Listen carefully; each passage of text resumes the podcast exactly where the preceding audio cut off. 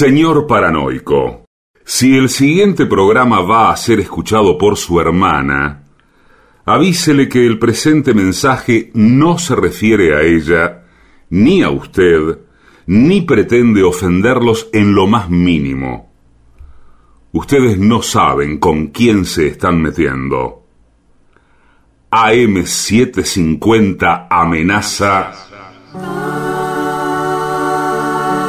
La venganza será terrible. Un ciclo que comenzó hace solo 35 años y ya le están pidiendo resultados. La venganza será terrible. Con Alejandro Dolina, meritócrata aplazado y terraplanista sin horizontes. Patricio Barton, un filósofo naturista que oculta el símbolo para mostrar la cosa.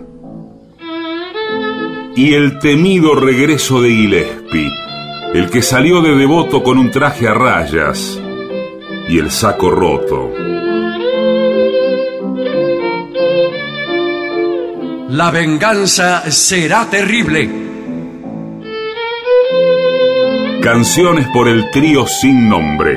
Ale Dolina, Martín Dolina y Manuel Moreira. Producción, Maica Iglesias, Eugenia Gorostiza y Lucas Barrantes.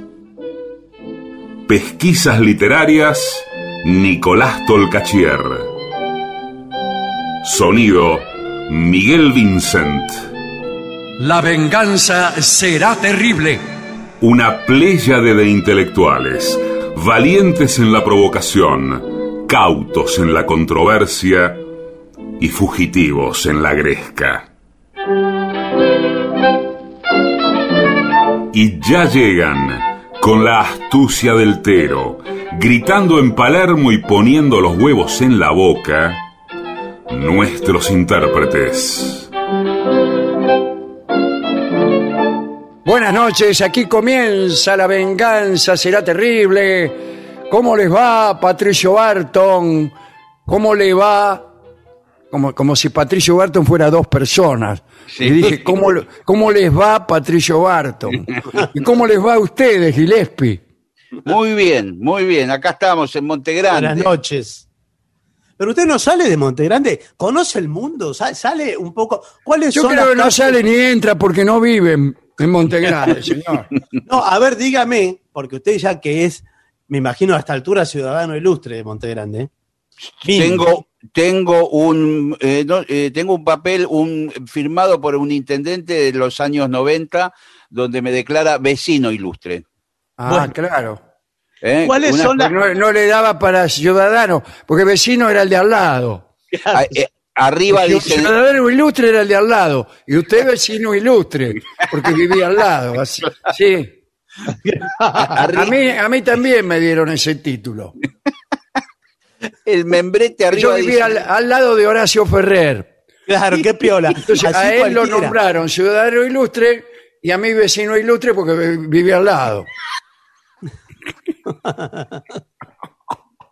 Acá, al de la zapatería, él este, tenía mucho, mucha esperanza en que yo fuera ciudadano ilustre. Y claro, porque iba a ser vecino ilustre. Iba a ser ve- vecino ilustre. Ahora, usted, Gillespie, que conoce tanto Montegrande, nos dirá, sin ninguna dificultad y de corrido, cuáles son las calles que limitan el- a la localidad de Montegrande. son rutas directamente. Eh, no, no calles, rutas. Eh, tenemos el camino de cintura de un Ruta lado. 4, Ruta 4, Ruta 4, claro. claro. Eh, de- del otro lado, bueno, es un poco difuso, digamos. Claro. Hay- Su conocimiento es un poco difuso, no, especialmente. se, va- se va, los límites se van como en un degradé. Sí, A mí- claro. Usted no está Montegrande. A mí me pasa eso también con, las- con los lugares que no conozco. Eh, de- de- en el otro extremo es la ruta que va, eh, que, que surca Canning, digamos, entre Esteban de Echeverría y Canning. Creo que es la, La calle eh, Cani, sí, la conozco. bueno. Ahora, ahora se llama Escalabrini Ortiz. Pero no, nunca pensé que era tan cerca Montegrande. No, la localidad de Canning, usted dice la ruta 52. Sí, la Castex, se llama Castex, Castex. después se transforma en la ruta Como quien va 52. para San Vicente. Sí, señor, es esa, que Es pasa por la rotonda de San Vicente. Del otro lado, la Richieri. ¿Y Sí, al señor. fondo? ¿Y al fondo? Bueno, Es un este es, es un programa extraordinario que estamos haciendo hoy, con límites de Monte Grande, recorridos de colectivos. ¡Qué Así lindo! decía Borges, eh, que hablando de la familia de, de su esposa, la que fue su esposa durante un breve tiempo, decía que sus conversaciones versaban acerca del recorrido de los colectivos. Mire, esa es la malicia clásica de Borges, porque Sí, seguramente muy, muy gracioso.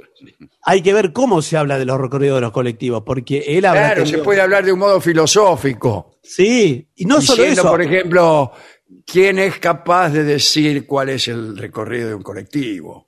¿Acaso, acaso Borges... Finalmente no- todos los recorridos son el mismo, Muy bien. cosas por el Sí. estilo.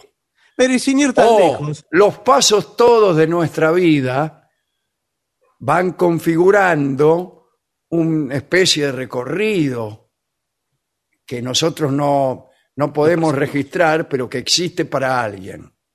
Bueno, eso, eso también es una manera filosófica de hablar del recorrido de los colectivos. Ahora, saber si el 63 para, eh, anda por Cabildo es otra cosa. Sí. Le decía de la malicia porque seguramente Borges con Bioy Casares tuvieron muchas de esas charlas domésticas que bien podrían haber sido sobre colectivos y las tenían sobre quizá Es que a Borges, les- a Borges, a Borges le interesaba, hoy estoy eh, nombrando por dos las personas que son solo una, pero en Sí. el caso de Borges, eh, la S final suele confundir a muchos incautos como yo, creyendo que se trata de dos personas. No hay Ni dos. hablar de Ortega y Gasset. Y Bioy Casares. Sí, claro. Bueno, Borges y Bioy Casares, los tres, solían hablar mucho, no ya de recorridos de colectivos, sino de límites de barrios, de caminatas eh, y, y cosas así, ¿no? Hay, hay un libro de Bioy Casares que es, eh, se me va el título, pero que es, es muy, muy grande, que es como una especie de, de cuaderno, de diario de Bioy Casares. Creo que se llama algo, tiene cuaderno. Se llama Borges. No, no, no, eso sí, No, eso, ah, esa es la biografía de Borges. Pero digo, no, no, de- del día a día de, de Bioy. Y que tiene todas estas pequeñas cosas. Y cuenta mucho, habla mucho de su peluquero, por ejemplo, en ese libro. Y, Pero el libro que yo le digo es también, ¿eh? Ah, bueno. ¿Y no será este? No, ¿Y pero ¿Qué no es ese? Un libro de unas buenas 800 páginas. Sí, sí, pero Ah, Borges eh, es otro. Era, libro. era un diario. Bueno, Bioy ha escrito unos libros raros, eh, muy, muy graciosos, ¿no? Hay uno que consiste todos en, en- en literatura eh, chusca. Literatura de murguera. Tales como...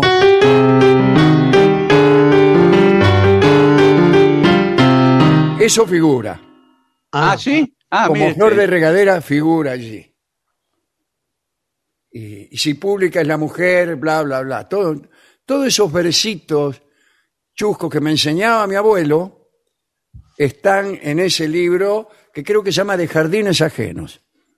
Ajá. ¿eh? Es un libro de una colección, las 100 mejores poesías chanchas de la lengua castellana. muy divertido, muy divertido. Bueno, eh, No sé cómo llegamos hasta aquí, bueno, por los colectivos. No, sí. Ah, por, la- por los límites de los partidos de, Sí. de conurbano bonaerense. Hablando de límites, tengo aquí un informe de la Embajada Norteamericana. Ah, Ah, bueno. Con- bueno. Es muy conocida la relación estrecha que tengo yo con la Embajada norteamericana. Le digo que no es el único, ¿eh? En el ambiente. No, no, no. No, Yo solía detenerme, solía detenerme en la puerta misma de la embajada norteamericana a a besar señoritas a favor de la, de la oscuridad que allí reinaba. A la calle Venezuela. No, ¿qué Venezuela? La Sí, hay otra Venezuela. Hay en Palermo, sí, pero hay una En calle Palermo, sí. Avenida Venezuela. eh, Ah, sí, no sé cómo se llaman las calles por ahí. es insólito que, que- que se llame así hoy por hoy. Sí, hoy por hoy, ¿no? Sí. Eh, El, el caso es que yo me detenía ahí con el auto y entonces una cosa traía a la otra con señoritas que apenas conocía. En, en otra época en que yo era una persona poco Lo- recomendable. escúcheme, lo deben tener filmado eh, por todos lados a usted. Sí, porque Claro, ahí hay pero cámaras. Yo lo sé ahora. En algún momento de mi vida comprendí que en aquellos momentos de solaz para mí, seguramente estaba siendo filmado y hoy soy el ha- hazme reír de del embajador. no del- de, los, mini- de los ministros de Biden.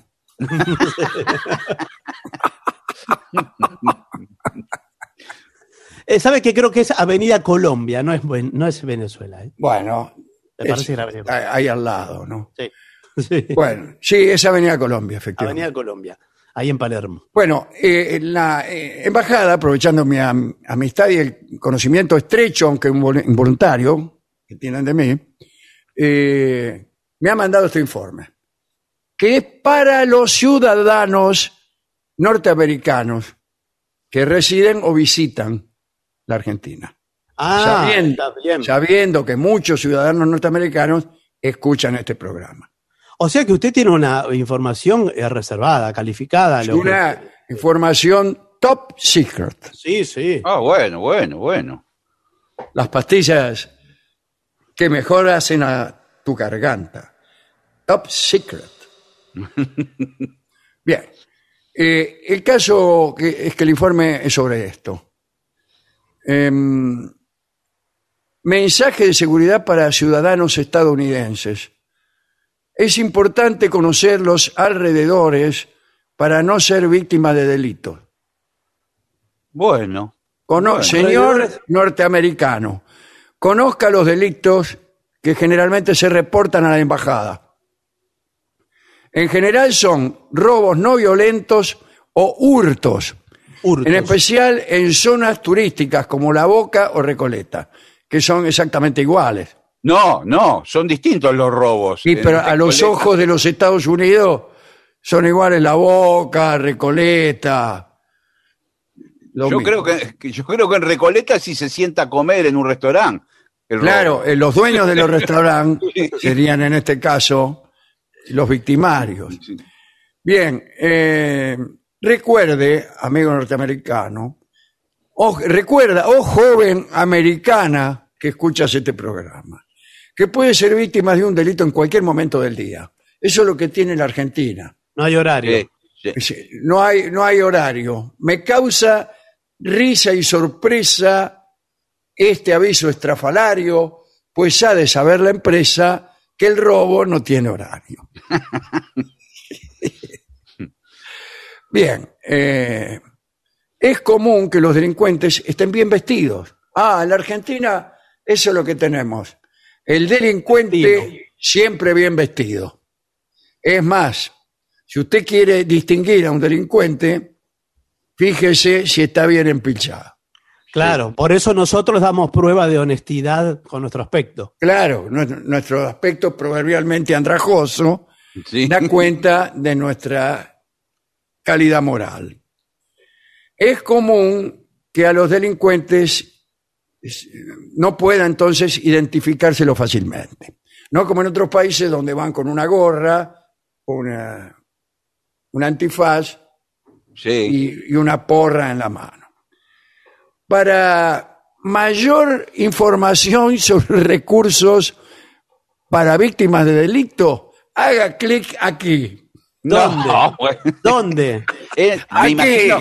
No, señor, me imagino que. ¿Usted por qué? Es Eso el- lo bajó de un sitio de internet de la embajada. Sí, lo bajó de la. de- tiene que ser un Y botón. bueno, ahí. yo lo bajé directamente. A ver, si quiere, si quiere seguir, tiene que hacer clic aquí. Consejos. Vigile carteras. Eso Sí. parece escrito por un eh, extranjero, ¿no? Sí. Vigila carteras. Vigile carteras, mochilas, laptops y equipaje, en especial en el transporte público, aeropuertos, terminales de autobús y restaurantes. En particular en los restaurantes, deje su cartera sobre la falda. Si ¿Y cómo? la falda. Claro, mientras está almorzando, por ejemplo. Mientras Tienes- usted pide falda, por ejemplo. Sí. No, pero Eh. mucha gente las cuelga o la apoya en un... Claro. La silla. Bueno, acá dice, deje su cartera sobre la falda. No la deje en el piso o colgada de la silla. A la falda, me imagino. No, no, a la cartera. No, no va usted, señora o, o joven americana que escucha este programa, a, a creer que en la Argentina, al, al cenar en Pedemonte, nos bajamos la falda por el piso o la No. colgamos de la silla. Señorita, por favor. Pero, no, pero es muy incómodo cenar con la, la cartera sobre la falda. Y con la falda en el piso no le digo. No, pero se le van cayendo las cosas arriba de la cartera. Sí, se Es le va muy cayendo- claro, se te cae todo, el tuco, los ravioles, todo, todo. señor. Después sabe lo que tiene esa cartera. Claro. Tenga cuidado con el truco de la mostaza. ¿Cuál es? No lo conozco y ¿Cuál vivo es? acá. Yo no lo conozco, ¿eh? Y soy Me argentino. parece- me acá parece lo que- describen, pero es muy malo. Me parece que le tiran un chorro de mostaza Sí, en la camisa. eso. Una de las Ah. personas distrae a la víctima, ponerle tirándole mostaza, y la otra se ofrece a limpiársela. Sí. Sí. Acá mezclan una pregunta de la hora que es totalmente innecesaria. Porque, claro. Y, También le y- un tercero le roba la billetera o cartera. Me parece que es muy, muy, muy complejo el truco. Pero eso, No, no, primero bueno. que eso habla de no. un emprendimiento de tres, tiene que tener Claro. mucho. cartera, es que acá en la Argentina estamos tratando de multiplicar los emprendimientos. Sí, bueno. pero- Eh, eh, yo les explico cómo es el procedimiento. Hay una. Perdón, ¿usted quién es? ¿Usted quién es? Un, ladrón, evidentemente. No, yo trabajé muchísimo en la embajada de Estados Unidos, Ah. pero no en, la, no en la parte, digamos, de do- donde está eh, el embajador, sino en la parte administrativa. ¿Y qué hacía en la administrativa usted? Oficinas administrativas. también. ¿Cómo también? Eh, eh, escúcheme, el procedimiento es el siguiente. Viene una persona con un pomo de mostaza, le tira un chorro de mostaza en la camisa. Carnaval, carnaval, le grita para enfatizar la cosa. Usted se sorprende porque, bueno, le aparece una mancha en la camisa. En ese mismo instante aparece el segundo ladrón que dice, ¿qué hora es? Y usted tiene que, mientras se limpia, tiene que mirar el reloj y decir la hora. Pero, ¿cómo alguien, usted cree verosímil que a un tipo que acaba de caérsele mostaza arriba se va a acercar un tercero a preguntar la hora? Hoy que nadie tiene Mire, reloj, lo, además. lo inventaron en la embajada norteamericana, todo puede ser posible. Porque Mientras directamente, eh, que si, si se comida a limpiarlo, puede ser que ese sea el otro chorro. Pero no Bueno. necesita preguntarle la hora. Bueno, Evidentemente no es un buen truco. no, No. No. no, no. Use bolsos que se llevan al frente del cuerpo, no a Sí, triqui. Eso, Sí, ¿cómo? eso nos lo dicen a cada rato. No hace falta ser de la embajada norteamericana para decir eso. Después, también póngase la mochila al frente eh, en lugares con mu- mucha gente. Es decir, la mochila se la tiene que poner al frente y estar solamente en lugares con mucha gente. Sí. No, no, bueno. O, o entendí mal. No, O entendí entendió mal. mal. sí, entendió no, mal. entendió mal. Cuando está en lugares con mucha gente, la mochila va adelante. Ah, y cuando está con, con poca gente, se la pone atrás. Sí. No, no, no es de mucha gente. Déjese Bueno, entonces adelante. no, no sé lo que estoy leyendo. Eh, no, no Déjesela- alcanzo a entender. No, siempre adelante, déjesela. Ah, ¿y entonces para qué me, me hace la aclaración en lugares con mucha gente? Ahora, no, bueno. Ahora dígame cómo hace un gringo, vamos a llamarlos así. Sí. ¿Cómo, cómo, cómo hace un, Un un gringo. gringo? Sí, un gringo. Por ejemplo, cuando va a bailar, eh, veo que el gringo se para a mirar cómo bailan tango ahí en Sí, San Telmo, claro. en la calle.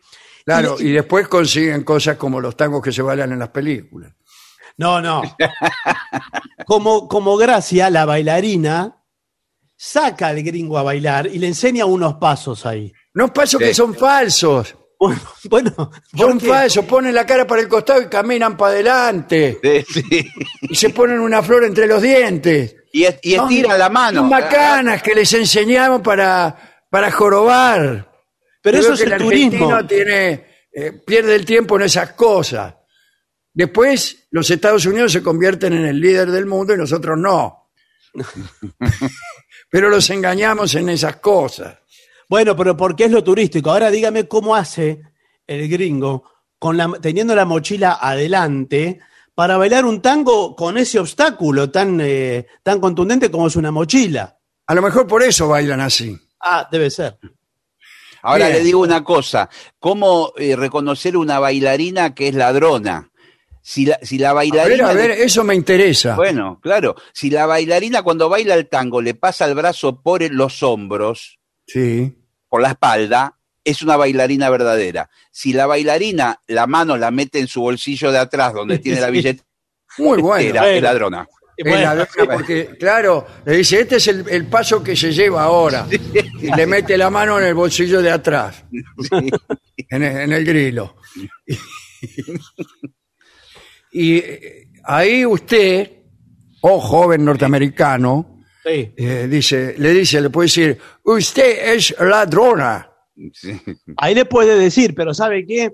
Como el gringo tomó la precaución de no guardar la plata en el bolsillo, que no va a ser tan obvio, Claro, él la tiene en una riñonera, en la ingle, claro. Eh, ese, ese paso todavía eh, es peor, es más sospechoso. O sea, si usted va a bailar tango, sea norteamericano o no, vamos. Sí. ya y, estamos. y la, la persona que baila con usted le mete la mano en la riñonera que usted lleva en la ingle, Sí. eh, no sé lo que me pesco. Y bueno, sí, se puede pescar No sé, una qué, fortuna. no sé qué decirle. Depende el, el monto. Sí. Bueno, sí, lo que fuere, se trata de qué? De un hurto. Claro. Eh, claro. Eh, Usted está poniendo la mano en el hurto. No, en la ingle. Ah, English. Sí, I speak English. Sí. Mire, la verdad que me están dando ganas eh, a mí de afanarlo. Tengo ganas de afanarlo ahora mismo. Ahí tengo el monto. Bueno, dice, no se mueva por lugares que no conozca, en especial por la noche. No se mueva. Bien. Sí. Sí, no ande. No llame la atención como extranjero, ya Claro. sea hablando en voz alta o provocando un disturbio. Ya se sabe que los extranjeros se distinguen por hablar en voz alta y por provocar disturbios. Lo que quiere decir el informe es Ah, cosa questo? ¿Pero qué es? Cosa que usted no tiene que eh, hablar con nadie si usted es extranjero. Si, por ejemplo, tiene que transitar en silencio. Si se sienta a comer a un restaurante, no habla para que no se note que usted es extranjero. Usted no es argentino, hágase el argentino. Claro. Es difícil. Claro, pero es- un argentino en silencio también es una cosa es sospechosa. ¿no? sospechoso. Sí, sí, sí. Bueno, mantenga un perfil bajo, también se van a dar cuenta que no es argentino, para no ser objeto de un robo. Después, no use joyas, ni relojes valiosos, ni llamativos, ni deje a la vista cámaras de fotos, celulares u otros aparatos de valor. ¿Y para qué soy rico entonces? No, y además, ¿para qué es turista? Si, ¿Y para qué soy norteamericano, rico y turista? Sino para dejar a la vista todas esas cosas. Para eso me hago argentino. Claro. Que sí, No, lleva usted, todas usted, esas- usted si va a salir, si va a salir a recorrer la ciudad, le doy un consejo. Sí, Tiene- voy a salir a recorrer ciudad. bueno, tiene que ponerse unas bermudas, una camiseta y unas zapatillas. Listo, no Sí. tiene que llevar ningún objeto más, nada. Yo le eh, digo, Tengo eh, una camisa que se usa afuera, que Sí. muchos flores. Sí, muchos sí. flores, anteojos negros, sombrero de pajo. No, Y de paja, bueno, paja. Ah, sí, sí. Sí. Bueno, Sí. mire, eh, yo estoy, eh, soy el coordinador del grupo. Hoy les voy a hacer un city tour, los voy a pasear por la ciudad de Buenos Aires. Sí, por oh, eso sí, capital.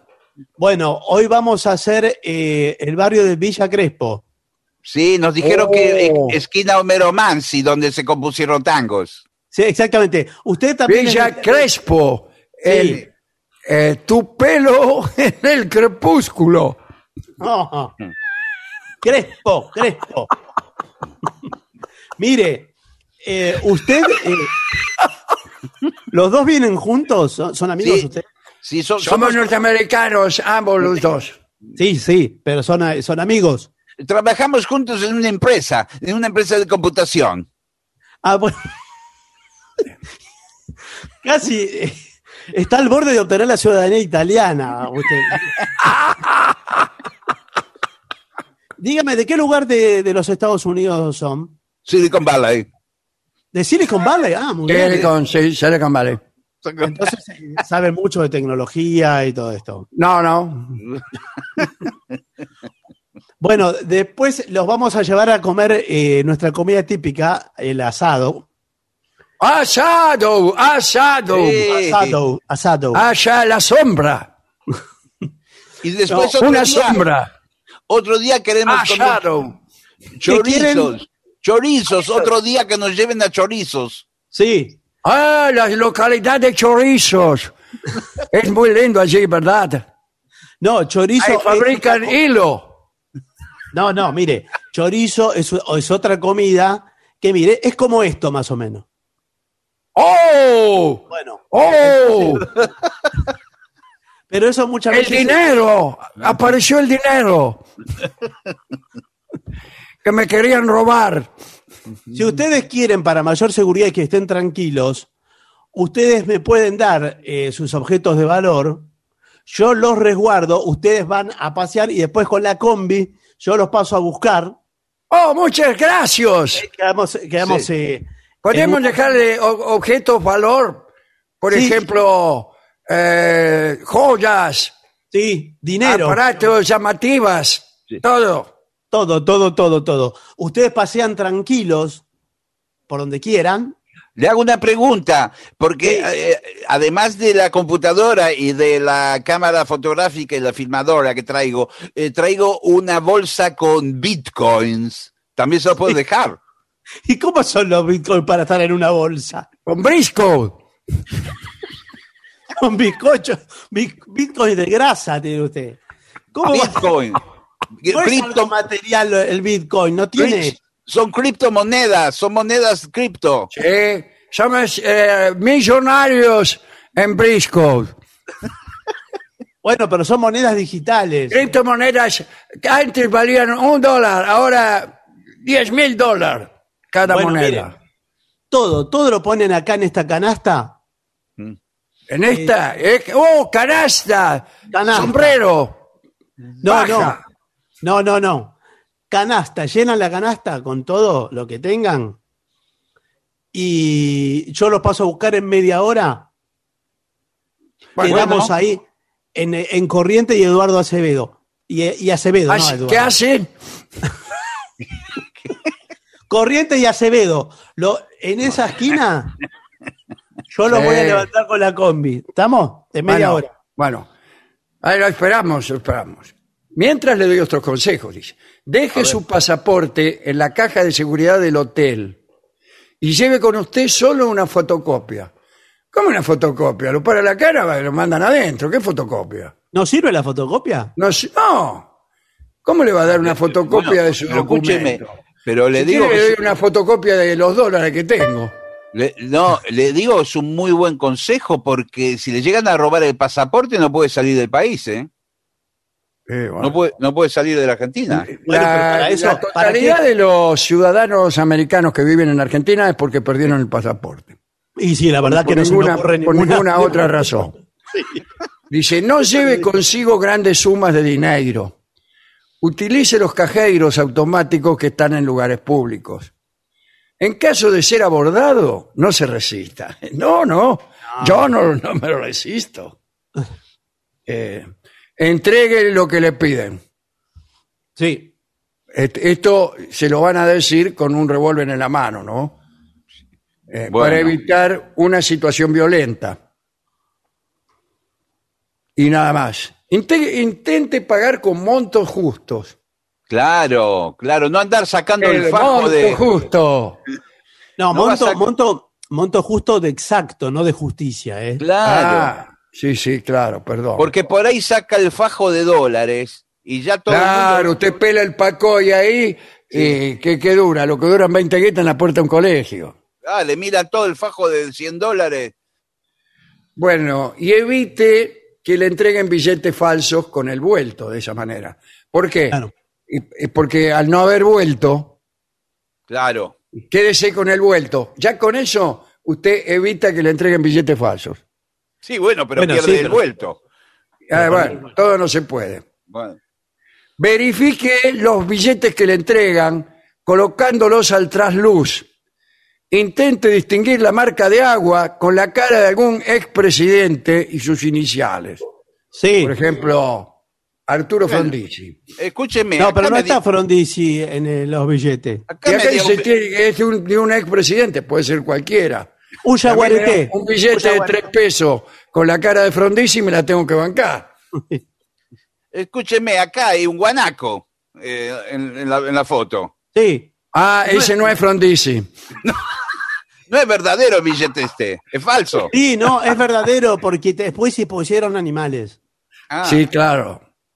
Eh, bueno, encontrará un hilo de seguridad. ¿Dónde, ¿A qué dónde hay hilo de seguridad? Sí, en la Argentina los billetes tienen un hilo de seguridad para que no se lo afanen. No, señor. Usted lo trae atado al billete con un hilo en el dedo. Si el ladrón cree que ya se lo afanó y usted tira del hilo y lo recupera. No, Sí, hay billetes. Hilo de seguridad. Tienen un hilo de seguridad que está cosido. Y hay otras cosas Eh, que. lo, lo cosemos a mano, ¿eh? Bueno, no, no creo eso. Pero Si es un billete falso, el hilo plateado tiene pintitas. Acá en la Argentina ordenamos todo. Ah, Incluso, bueno, pero- Ahora cuando hagan, eh, eh, están haciendo billetes falsos que ya dicen, Es falso. Eh, billete falso. Y, y vos ya sabés.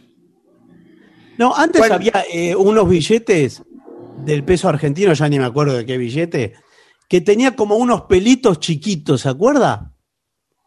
Estaba con los mismos color del billete, como que alguien se hubiera cortado los bigotes arriba de los, Los falsos. Ah, me No, acuerdo, los sí. Me Los acuerdo que el, verdaderos. pa- el papel tenía como unos pelitos. Unos en- ¿Cómo va a tener pel- pelos un papel? Sí, Sí, sí. no, no vio los billetes, con- eh, eran con pelos. Eran con perros, a lo mejor. Eran uno de los animales que le habían puesto. No, no, eran, eran pelitos, pero que estaban en la misma conformación del papel, adentro del papel. Mire, yo he visto muchas digo. cosas con pelos, pero papel no. Si usted ah, eh, jugamos a la, la- no sé cómo se llama ese juego, dice, a ver, bueno, vamos a nombrar cosas con pelos. Sí. Sí. A ver, empiece usted. Billetes de un peso. No, señor, no. No. es lo primero que uno nombra. Los billetes de un peso no tienen pelos, ya lo sabemos. Bueno, cuando paga el importe de un taxi, vigile las manos del taxista a ver si tienen pelos. No, No, no. Ah, no. Tiene que ir las manos sobre el volante. Eso Está- eh, decir. momento, la embajada de los Estados Unidos está dudando de la moralidad de nuestros taxistas. Sí, sí, sí. Este- ¿Sabe que sí? Que co- corre Ah. por cuenta de ellos, ¿no? Sí, sí. Digo porque no sería nada extraño una marcha con bocinazos frente a la embajada de los Estados Unidos por parte de los taxistas que han sido puestos en duda. ¿eh? Así que, bueno. Bueno, eh, quedan pocos con- consejos, quedan, ¿eh? Generales, cómo protegerse del delito. Este, Sí. al llegar a su casa, o norteamericano que escuchas este programa, ¿debes entrar con el auto en el garage o estacionar en la calle? Ahí está No, una perdón, pregunta. ¿pero usted viene de vacaciones o vino a vivir? Bueno, No, pero alquilé una casa, Claro, alquilamos al- una casa. Alquiló una casa eh, por, por Airbnb ¿eh? en internet y Para mí, tiene que dejar el auto en la calle y saltar corriendo y meterse en la casa. Claro, es una casa de una familia que está de vacaciones y que nos alquila a nosotros. Eh, Digo yo, sin acento ya norteamericano porque me estoy acostumbrando. Y enseguida agarró el tono, ¿eh? Muy bien. Sí, sí, sí. Si nota algo extraño o que lo siguen, no entre. No entre. Sí, ¿y a dónde va? ¿Sigue de largo hasta.? Nada, sigue de largo. Pero que, Y advierta por celular a un conocido. ¿Qué conocido si estoy- conocido tengo que llamar a Milwaukee. Bueno, eh, ¿qué pasa con los vidrios polarizados? ¿Reducen el riesgo de robo? No. Bueno, No, po- no porque, al contrario, eh, protegen a los ladrones que están adentro. la respuesta No adecuada es en la Argentina, Mr. Coso, Sí. El uso de vidrios polarizados está prohibido por la ley de tránsito. Sí, está prohibido, pero eh, se Pero ve por sí. todos lados. Todos los autos tienen vidrio polarizado. Sí. Así que bueno, El informe tiene que aclarar que lo que está prohibido no necesariamente es cumplido. está permitido. Eh, claro. Bueno, me encantó este informe, ¿eh? Sí, sí, muy Sí, la lindo. verdad que y hay, dan y ganas hay de viajar. Mucha ¿Cómo? gente, mucha gente escucha el programa y son extranjeros, así que les va a venir muy bien. Ahora, che, ¿cómo tarda eh, este muchacho que se ofreció a guardarnos artículos de valor? Sí, Estamos dijo aquí parados en la esquina de... Acevedo, Acevedo dijo. eh, sí, Acevedo, Sí, y hace mucho ya que estamos. sí. Yo incluso le di la chequera. Además de, de los, de los bitcoins, tenía una chequera, digo, se me puede llegar a mojar, se la di. Oye, ¿por qué no lo llamas teléfono a muchacho? Sí, sí, sí, acá tengo el número, A ver. pero el teléfono se lo di a él. Claro, el teléfono es considerado valioso. Bueno, esperemos, sigamos esperando. Mientras tanto, podemos ver qué es lo que dicen nuestros oyentes argentinos. Bueno, a ver, mensajes que han eh, llegado a través de nuestras vías de comunicación, que son en redes sociales, nos encuentran como La Venganza Radio, y si no, también en el WhatsApp de los oyentes, que es 6585-5580. Y ahí hay mensajes, Guile. Sí, mensajes, en este caso de Pamela de Canelones, Uruguay. Dice, un día, allá en el año 2001, entré a una librería buscando material para el Instituto de Profesores Artigas, ¿eh? y el librero, al final de la conversación, me recomendó este programa. Y ya hace 20 años que los escucho y los fines de semana los extraño. Un abrazo, Pamela. Muchas gracias. Desde Zapala, Neuquén, esperando el programa. Permítame expresarle un sincero agradecimiento por hacerme conocer el vals absurdo, dice de Horacio Molina. En realidad es un vals de expósito, creo, que canta y ha cantado como nadie. Horacio Molina. Sí, sí. De esto lo dice Martín de Neuquén. Dale. Eh, mira, aquí por, eh, por WhatsApp eh, escribe Doris de Montevideo y pone Sí. el horario en el que escribe y es un dato importante y ya va a ver por qué. 1 y 25 dice, soy Doris de Montevideo, nunca me leyeron los mensajes o no llegan, quizás haya acomodados, quiero el Calixto Bananero. Eh, De Calipso, una- sí, el Calipso Bananero. sí. Una 28, escribe otra vez Doris. No me leen ni cantan lo que pido. Voy a hacer un piquete en la casa de Dolina cuando pase la pandemia. Bueno, Escribe Doris 1317. Soy Doris de Montevideo. Eh, Vivo pegado al Parque Rivera. Eh, bueno, y, así sigue con los mensajes, Doris, que finalmente le leímos algo. buenas tardes, soy Nicolás de Gleu. Quisiera saber si tienen ganas de hablar de la sedia stercoraria con todos los detalles que cuelgan. Bueno. Buenas noches, amigos. Alejandro le pido, suponiendo que la conoce, cuente a la audiencia la historia de la canción Stephanie de Alfredo Citarrosa y que bueno sería que pudiera cantarla. No conozco la historia de Stephanie, conozco la canción Stephanie. Eh, honestamente me parece que tiene un nombre que eh, la desacredita, la, pone fuera de género. Es un- una sensación mía, lo puedo decir como admirador que soy de, de Citarrosa, ¿no? Pero si en vez de Stephanie se hubiera llamado Angélica, Sí. la canción me hubiera gustado más. Pero escuchar a, a Citarrosa con esa voz criolla, este, tan oriental, tan austera, decir, Stephanie, bueno. yo. Esto lo dice Lito Ríos de Casilda, ¿eh?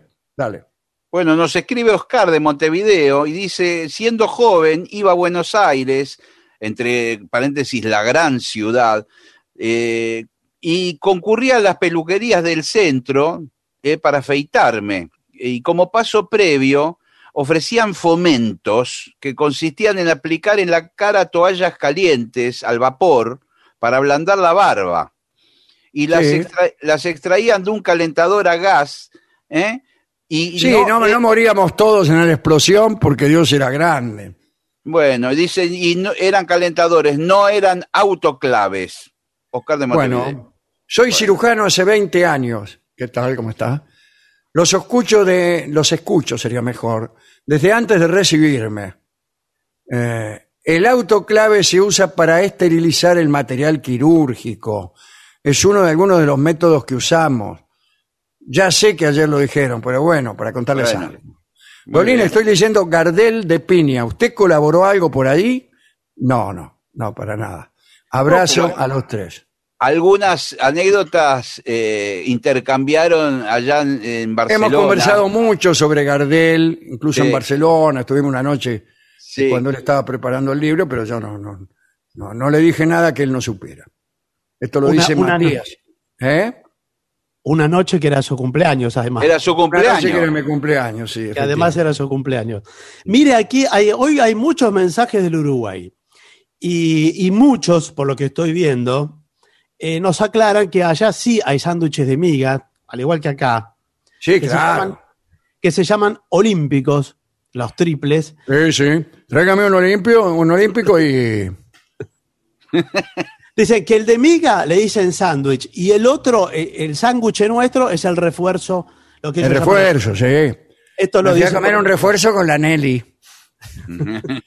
Esteban de Alicante, los escucho todas las mañanas mientras trabajo. Sí. He notado que esta semana estáis de mejor humor. Me alegro mucho, es verdad. Mire Sí, qué, buen, eh, qué buen oído. Usted tiene Angelina muy buen oído. No estábamos muy bien de salud, sabe usted. En serio, ¿eh? Me empiezo a reír y mi pareja española me dice, ya estás con tus amigos de la radio. Son todos payasos los españoles.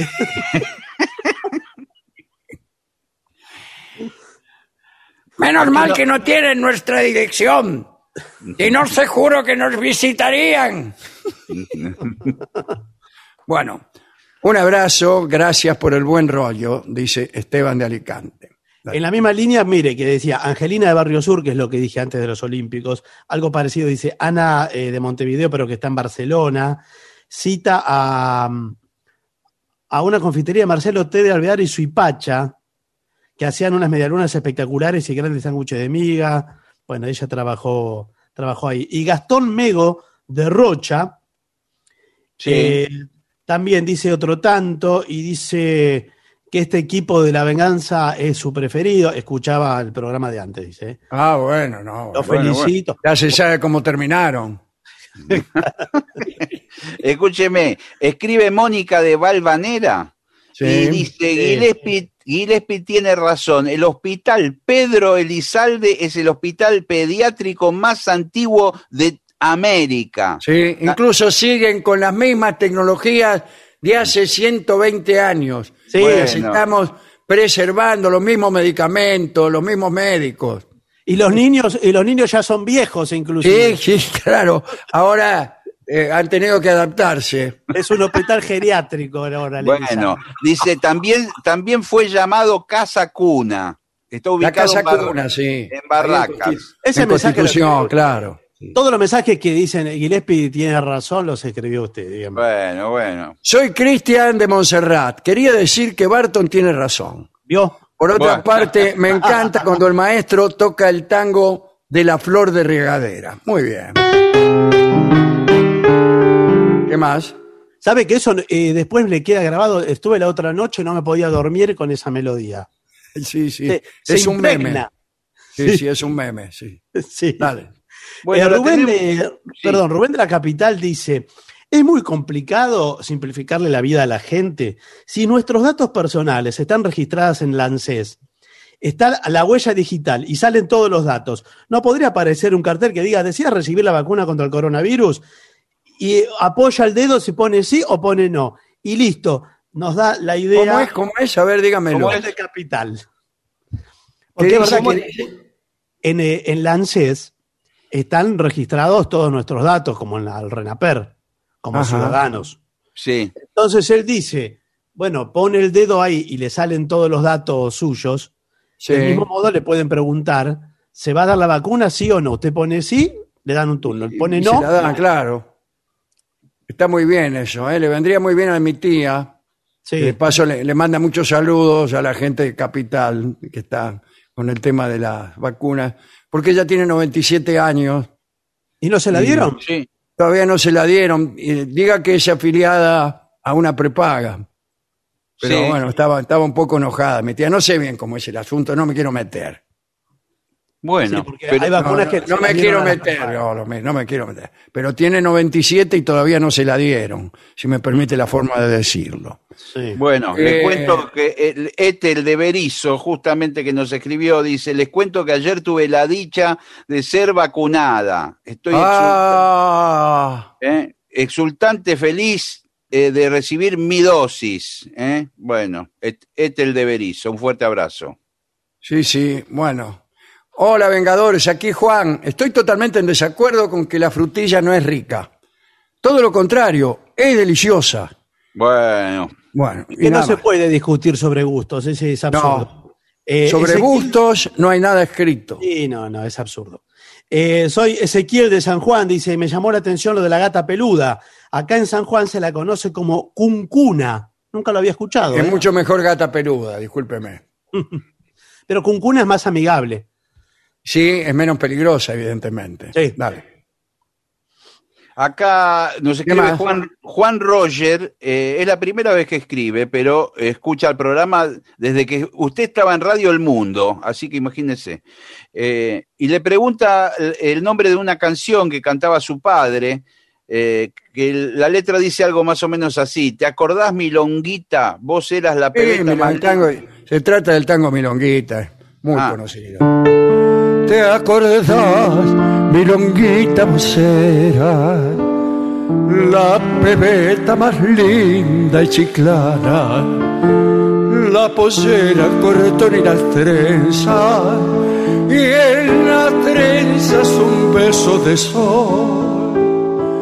Y en aquella noche de verano que soñaba tu almita mujer, al oír en la esquina algún tango, chamullar de bajito de amor.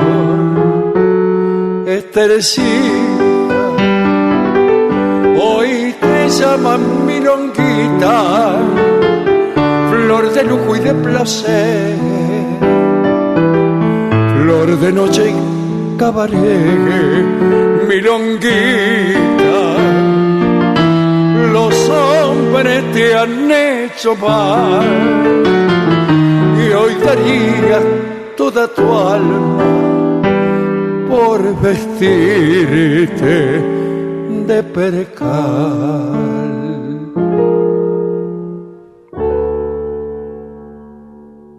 Muy bien. Muy bien. Milonguita, de Enrique Delfino, muy lindo tango. Dale. Eh, Lucas de Pueyrredón dice, Alejandro, ¿cuándo el nuevo libro? Y estamos, estamos eh, ya en la parte final, ¿eh? Ya en la parte final. Y he dispuesto algunas cuestiones técnicas relacionadas con el, el- Word, todo eso. Porque es un Sí. libro difícil, difícil de escribir, porque está Claro, claro, porque al mismo tiempo en dos planos. Claro, las notas al pie, ¿no? Ah, claro. Por un lado están, arriba están los cuentos y abajo las notas al pie, que van creciendo poco a poco y es necesario diseñarlo con cuidado. Claro, tiene que coincidir. Pero va a salir este año, eso sí lo podemos Va a salir este año, seguro, sí, sí, sí. Sí, sí, sí. La palabra para salida en las rutas alemanas es Ausfahrt. Ah. Ausfahrt. Les cuento que cuando llegué aquí pregunté quién había sido Alexander Platz, porque pensaba que Platz era el apellido. No, Platz es plaza. Bueno, A- mí todo me así. pasó en- Esto en lo dice Lu de Berlín.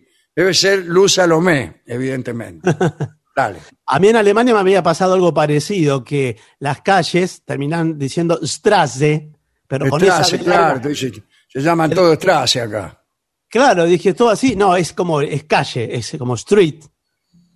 Sí, Ah. pero Strasse. ese era, ese era medio fácil, ¿eh? Sí, era, era fácil, pero cuando usted tiene que memorizarse una calle, Sí, era difícil. ya que lee Strasse y lo que le queda lo memoriza. Últimos mensajes. Bueno, eh, dice acá Christian Lauer de Castelar, eh, por la tarde encontré un registro del que supuestamente fue el último castrati, su nombre Alejandro Moreski. Lo escuché y verdaderamente es horrible. Sí. Dice- Lo que son horribles son los registros. Claro, claro. Nosotros lo hemos pasado alguna vez hace muchos años aquí, apenas un, un tramo, pequeño tramo. Estábamos con Dorio en aquel tiempo en Radio Rivadavia, creo. Eh, Muy agudo, ¿no? El registro. Sí, claro, bueno, pero el- se escucha una voz fea. Ahora, Claro. cuando usted escucha a Caruso en, en lo- los registros que todavía eran, eran mucho mejores que este del Castrati, ¿no? Pero Sí. todavía eran acústicos, no se escucha bien, no se escucha bien, no, no, no, no, no es grato. Los discos de Gardel anteriores a 1925 no son buenos, no, no, no tienen interés artístico. Se lo digo como gardeliano. Se lo dije en Barcelona a, Sí. A piña. a Piña que casi se escandalizó. Sí. Porque yo le dije dos cosas. Le dije que no valía la pena escuchar esos discos y que Gardel no cantaba tan bien entonces. Y que en algún momento pasó algo que puede estar relacionado con su maestro de canto, ¿no? Claro, claro. Cambió alguna técnica para, para Y cantar. seguramente. Por empezar bajó los tonos, seguro eso. Sí. por empezar bajó los tonos. Y empezó a cantar como barítono que era, y no como tenorino que aparentaba en, en los discos de 1920. Que no Pero son... ¿por qué, por qué estaba más de moda ser... eh, No, porque él no sabía todavía, evidentemente. No había adquirido la técnica que adquirió después. Ahora, la adquirió medio de golpe. ¿eh? Medio no fueron momento- tantos años, no fueron ¿Cómo? tantos. No. No fueron, tan- la, la carrera de Gardel es una carrera corta, murió a los Muy 45 breve. años, cuando otros tipos todavía están por cantar por primera vez. Sí, sí, Sí. Es impresionante. Este, pero bueno, usted escucha los, los- los discos de Gardel de 1935, que son los últimos, y son los mejores. Y el, el disco que escuchamos de ese Castrati eh, era muy malo, un poco porque sería muy malo el tipo. Este, pero un mucho porque los registros no nos dejaban eh, escuchar bien, esa es la verdad, ¿no? Recién después viene en 1925 la grabación eléctrica y ahí cambia mucho todo, ¿eh? cambia mucho todo, Claro, claro, claro, claro. Sí, sí, sí. especialmente acá en la Argentina. Cambia mucho todo, cambian las técnicas, y- y- aprendieron a tocar todo de golpe. ¿Y por qué? Porque eran mucho mejores las grabaciones, claro. Bueno, dale. Bueno, mire, Pero hay es interesante, ese, es el único castrati, el último, y el único del cual hay, hay registros, ¿no? Pero imagínese también usted que era una técnica o una, una costumbre, un, un género que ya estaba completamente muerto en 1910, ¿no? Mm. Bueno, dale.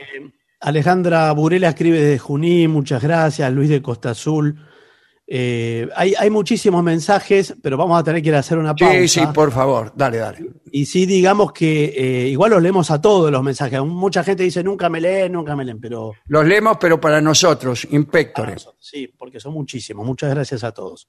Pausa. Una señal. Lo mejor de la 750 ahora también en Spotify.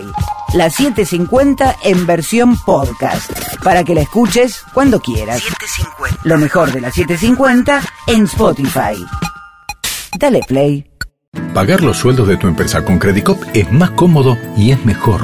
Lo podés hacer por Credicop móvil desde tu celular o por banca internet empresa en tu computadora. Lo podés hacer las 24 horas, los 365 días del año, desde tu casa o tu empresa y hasta podés programar la fecha de pago. Además accedes a beneficios para tus empleados, ahorro y cuotas con nuestras tarjetas, puntos Credicop y mucho más. Elegí Credicop, elegí comodidad, elegí seguridad, elegí beneficios. Banco Credicop Cooperativo, la banca solidaria. Cartera comercial. Más información en www.bancocredico.com. 750.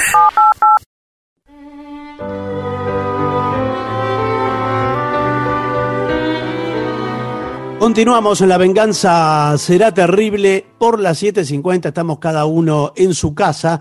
Recuerden que nos pueden contactar por el WhatsApp que es 6585-5580. Y si no en redes sociales, nos encuentran como La Venganza Radio.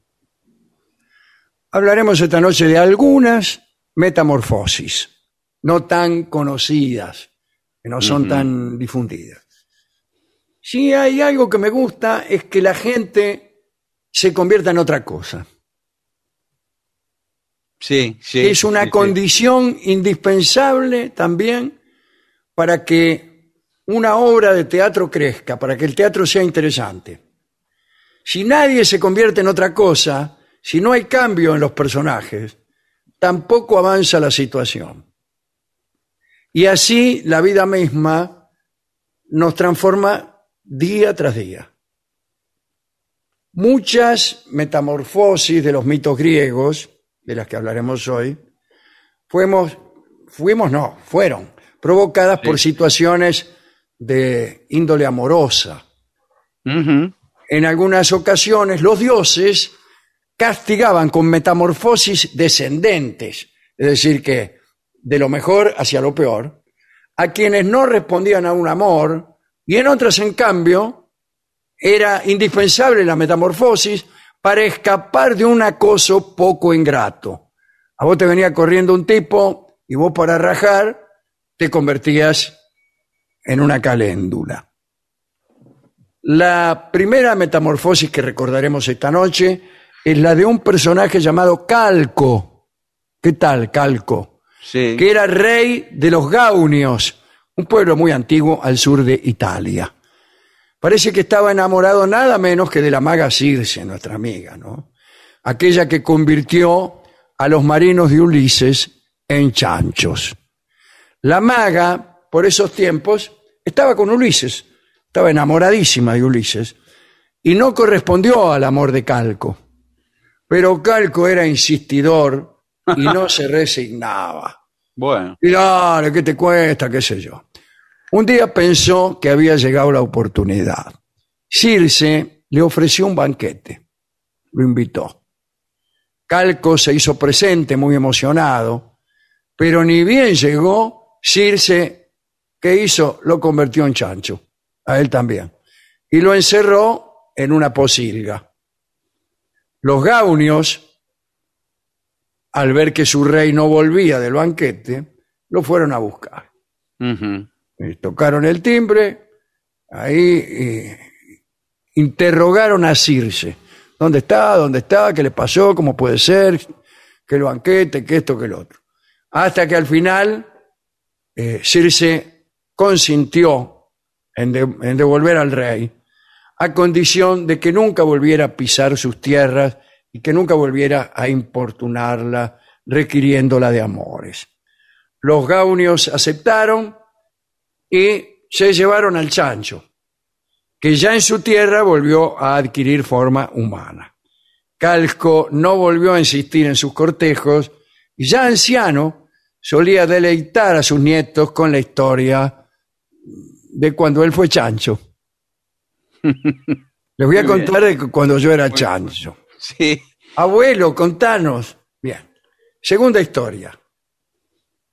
Acá, Canses era una ninfa del Lacio. Lacio ahí donde, donde está Roma, ¿no? Personificación del canto. Estaba casada con el rey Pico de los Laurentes, al sur de Ostia.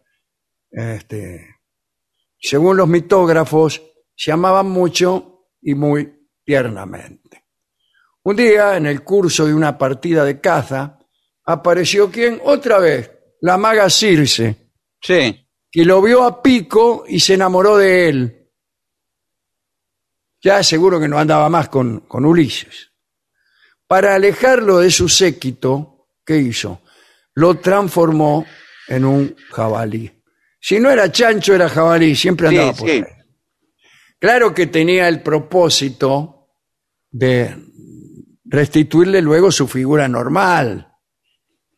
Imagínese. Bueno, eh, Pico, separado de su esposa, eh, desesperó. Cuando Circe le declaró su amor, él la rechazó violentamente. No se sabe si ya lo había convertido otra vez en un hombre o si la rechazó bajo la forma de jabalí. El rechazo de un jabalí suele ser, eh, digamos, más intenso. Sí. Entonces, Circe, muy este, ofendida, convirtió a Pico en un zorrito. Quizá debe ser un zorrino. Mientras Sí. tanto, Canses, que en realidad era Canens, eh, desolada, o sea, la, la mujer de, de Pico, andaba errante y ahí andaba Meta a buscarlo a Pico. Agotadas sus fuerzas, se dejó caer a orillas del Tévere, del río. Hmm. Dicen que cantó allí por última vez y se diluyó en el aire. Como el canto, el canto se diluye en el aire. Linda, linda esta historia y breve. La tercera historia eh, es la de unas doncellas que se llamaban las protegidas, oriundas de Matunte, que habían tenido la mala idea de negar la divinidad de Afrodita y se habían jactado de ser más lindas que era. Ah, mira vos, mala cosa. Fueron castigadas, primero por parte de Afrodita, que despertó en ellas deseos que no podían satisfacer. Es el peor de los castigos. Era también, las castigó más o menos a lo mismo. Agudizó esa eterna insatisfacción, convirtiéndolas en estatuas de piedra, pero conscientes, tal como la estatua de Condillac, una estatua inventada por Condillac, que era una estatua que no decía nada, pero Sí. que por dentro tenía una vida eh, de pensamiento muy rico. Eh, Pero no, la po- mismo. no, lo- no podía hablar. No podía hablar ni podía moverse nada. Curioso, ¿no? Esta, ese fue el castigo de Hera para las protegidas, aquellas que habían negado su belleza, su divinidad, etc. En cuanto a impiedades, veamos qué sucedió con otra historia. Son los hijos de Edímelo. Edímelo tenía dos hijas y un hijo. Visa, Neropis eran sus hijas. Agro era el hijo, el pibe. Sí. Vivían todos dedicados al cultivo, como ya eh, veníamos sospechando, en una propiedad apartada. Tenían cosechas muy abundantes, tributaban culto a la tierra, pero despreciaban a los demás dioses. Que los dioses ni los dioses. Cuando eran invitados a alguna fiesta o sacrificio en honor a Atenea, por ejemplo, Agro se rehusaba, alegando que no le gustaban las mujeres con ojos de lechuza, que es como se representaba a Atenea. Si eran invitados a una fiesta en honor a Hermes, decían que odiaban a los dioses ladrones. Ya se sabe que la primera hazaña de Hermes fue robarse nada menos que, que, que unos ganados, ¿no? Fue cuatrero cuando tenía pocos días de vida. Ah, Aprendan algunos niños que a los 30 años todavía no pelan las naranjas solo. Y si se trataba de Artemis, respondían estos hermanos que no les gustaban las mujeres que corrían de noche y que solo cazaban, etc. Atenea, Hermes y Artemis se presentaron en la casa de los hermanos estos, ¿eh? disfrazados. Atenea y Artemis estaban disfrazadas de doncellas. ¡Ay! Como doncellas. Sí. Y Hermes como pastor. Hola, soy un pastor, qué sé yo. Dijeron ser viajeros y necesitar hospitalidad. Somos viajeros, necesitamos hospitalidad, pero eran dioses. Bueno, los chicos eh, recibieron cordialmente a los recién llegados, creyendo que eran doncellas y un pastor. Se realizó un banquete, entonces el pastor, que no era otro que Hermes, decidió ofrecer el banquete en honor de Hermes, justamente. Y las doncellas lo ofrecieron en honor a Atenea y Artemis. Y dijeron, ponemos este banquete bajo la advocación de Hermes, Atenea y Artemis. Al oír estos nombres, los hermanos rompieron en insultos y bromas acerca de la castidad de Artemis y y todo lo demás. No habían terminado sus burlas cuando todos ellos recibieron en el acto metamorfosis de castigos. Agro quedó convertido en lechuza, Neropis en gaviota y Visa en chorlito. ¿Qué te parece, chorlito? en cuanto al padre, también lo convirtieron. Edímelo fue convertido en cuervo. Las aves volaron, ¿qué van a hacer? Abandonaron la casa y los cultivos y la prosperidad para siempre. Última historia. Sagreo es considerado hijo de Zeus y Perséfone. Para engendrarlo, Zeus se unió a Perséfone en forma de serpiente. Zeus quería mucho a Sagreo y lo consideraba su sucesor, aunque el sucesor de un inmortal, bueno, no tiene mucho sentido. ¿Cómo, cómo vas a ser sucesor Bueno, de un inmortal? No hay sucesión. claro, no hay claro. sucesión. Bueno, pero en todo caso le tenía destinada la soberanía del mundo a Sagreo. Pero los hados, los agentes del destino, dispusieron otra cosa. Por precaución contra los celos de Hera, el pequeño Sagreo fue confiado por Zeus a Apolo y a los curetes, que lo educaron en los bosques del Parnaso. Pero Hera lo descubrió y encargó a los titanes que lo raptaran. Para escapar, Zagreo recurrió a una metamorfosis, pero eligió mal, adoptó la forma de un toro, y el toro Sí, es un animal que no es muy veloz, No, claro, es fuerte, pero no es veloz. fuerte pero no veloz. Y los titanes lo alcanzaron, lo despedazaron y se lo comieron, se lo mancharon a Zagreo. Los mitógrafos dicen que mitad crudo, mitad cocido. Sería arrebatado. Apolo encontró algunos restos, entre ellos el corazón que aún palpitaba, y se lo dio a Zeus. Y el príncipe del Olimpo fulminó a los titanes y se tragó el corazón de su hijo. Los mitos no explican cómo, pero el caso es que Zeus regeneró a Zagreo, aunque parece que ya no era el mismo. A partir de entonces se llamó Chaco. Ah, sí. ¿Qué, qué quiere que le diga? Le Claro. puso, habiendo tantos nombres, Sí. le puso Chaco. Todos nosotros hemos sido alguna otra cosa y seremos otra distinta. Muchos veríamos esto que somos ahora en edades anteriores con cara de asombro. Muchos no creeríamos allá en el inocente pasado el destino extravagante en el que hemos venido a dar. Esto es algo ni bueno ni malo, solo inevitable.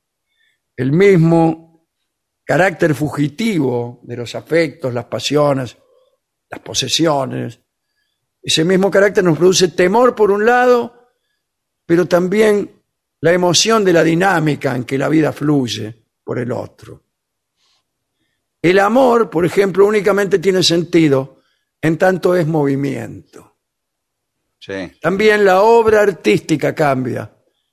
A veces porque cambia la obra en sí, otras porque el que lee, el que la admira, el que la contempla, es el que cambia.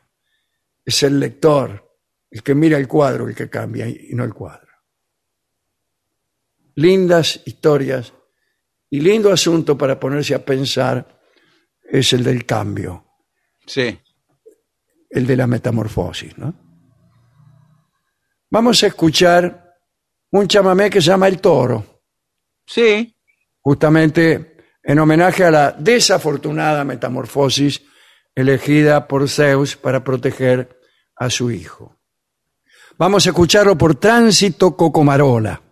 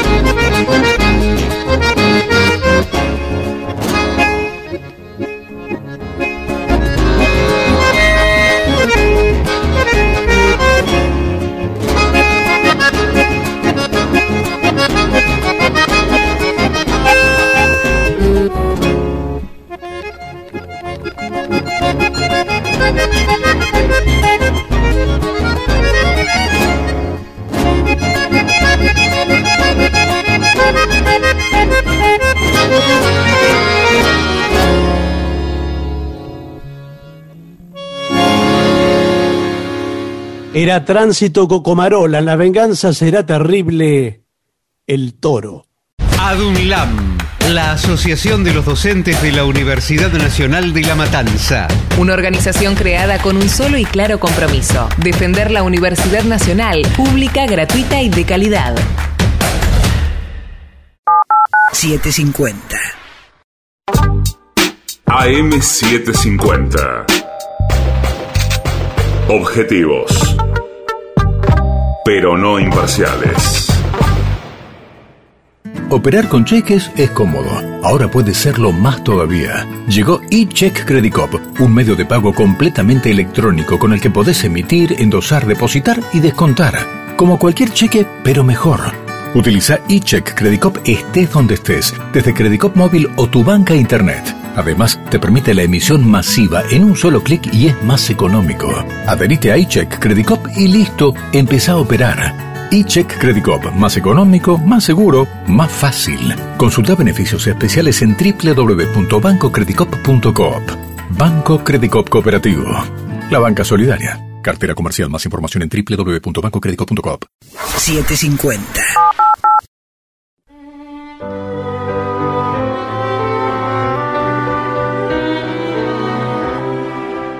Continuamos en La Venganza Será Terrible por las 7.50, señoras, señores. Este es el mejor momento para dar comienzo al siguiente segmento.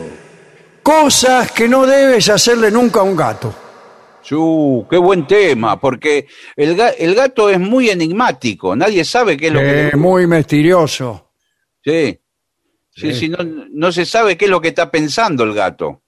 Nunca. Yo soy la gatita Carlota.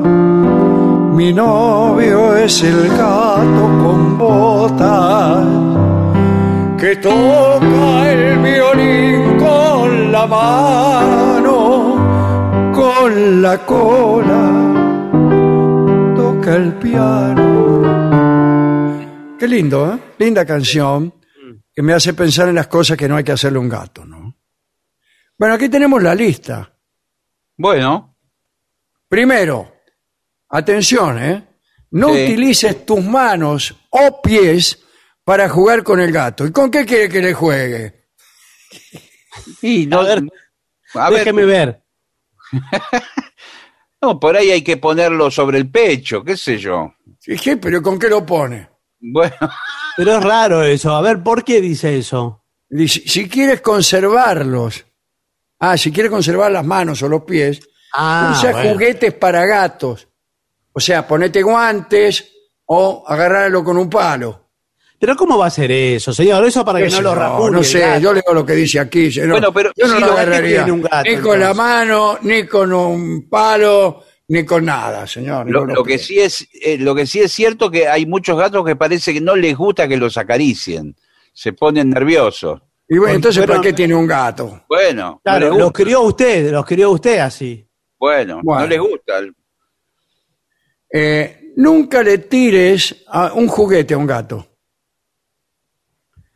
Que ¿Por no lo tire a la Tira el basura. juguete en una trayectoria que se aleje del gato, para que él pueda Ah, cazarlo. Pero si claro. vos se lo tirás, el A gato no. se pone mal. Se pone mal y no, no entra en razones. Claro, por ahí se asusta o se va, es cierto eso. Pero Es muy tampoco el perro. perro, según estoy viendo, ¿eh? No, al revés, el perro también, no, no se lo tira al perro. No, bueno, pero por ejemplo, dice, no lo eduques a golpes o gritos. Claro. El perro sí, le tiene que gritar. tampoco. Sí, le grita. ¡Hup! Bueno. Eh, si le gritas o lo golpeas, conseguirás que el gato te tenga miedo o se defienda. Claro. Busca otras maneras, que no sé Sí, cuáles pueden ser. me parece Hablarle que- bien, decirle, mira, escuchame una cosa. Hay que hablarle como Rolón, suavecito. gato. así. suave. Sí, hola, mirá. Vení, gatito. A ver, vení, por favor. No. Porque veo cuando No el gato no le, no le gusta, el gato emite un sonido que es como un soplido que es. Sí, sí. No se oyó nada, señor. Bueno, qué poquito, qué vocecita. Poquito, ese gato está enfermo, señor. Es un gato fumador. Ah, eso no es un gato. Bien. Sí, señor. Eh, no lo persigas al gato. No lo mire fijamente si quiere que venga. No lo llame. Dale tiempo y espacio. Los gatos suelen acercarse a la persona más tranquila. Sí, O sea, para señor. hacer un concurso, a ver quién es el más tranquilo, se ponen todo ahí a ver a quién se le acerca el gato. No lo arrincones.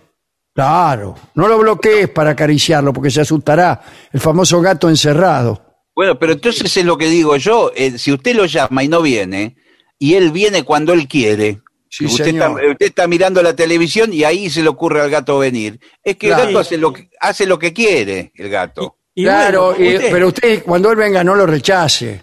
No, Dele una buena sesión de mimos. Claro. Bueno.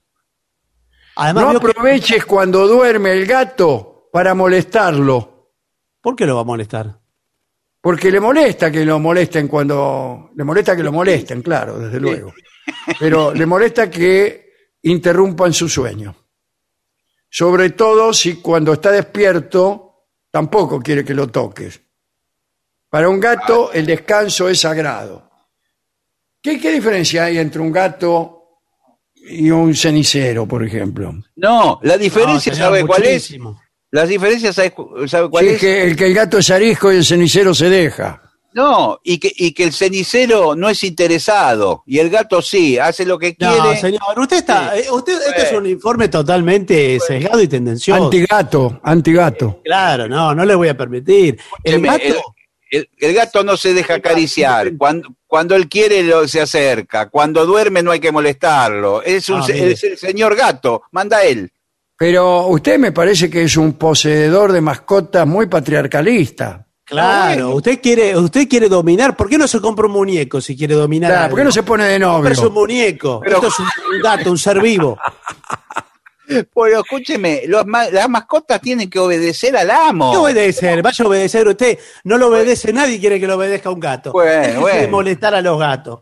Sí, señor. Usted, señor, es un cachirulo. Claro, sí. Un machirulo, querrá decir. Ah, perdón. ¿No era cachirulo? No, machirulo. ¿Y Además, cachirulo cuando- qué vendría a ser? un cachista. Bueno, eh, Cuando usted, discúlpeme, cuando usted eh, se ganó el aprecio del gato, Sí, olvídense, dándole porque comer, dejándole hacer lo que él quiere. no, Claro. usted le- eh, los dedos que tenga, Sí. ¿los qué?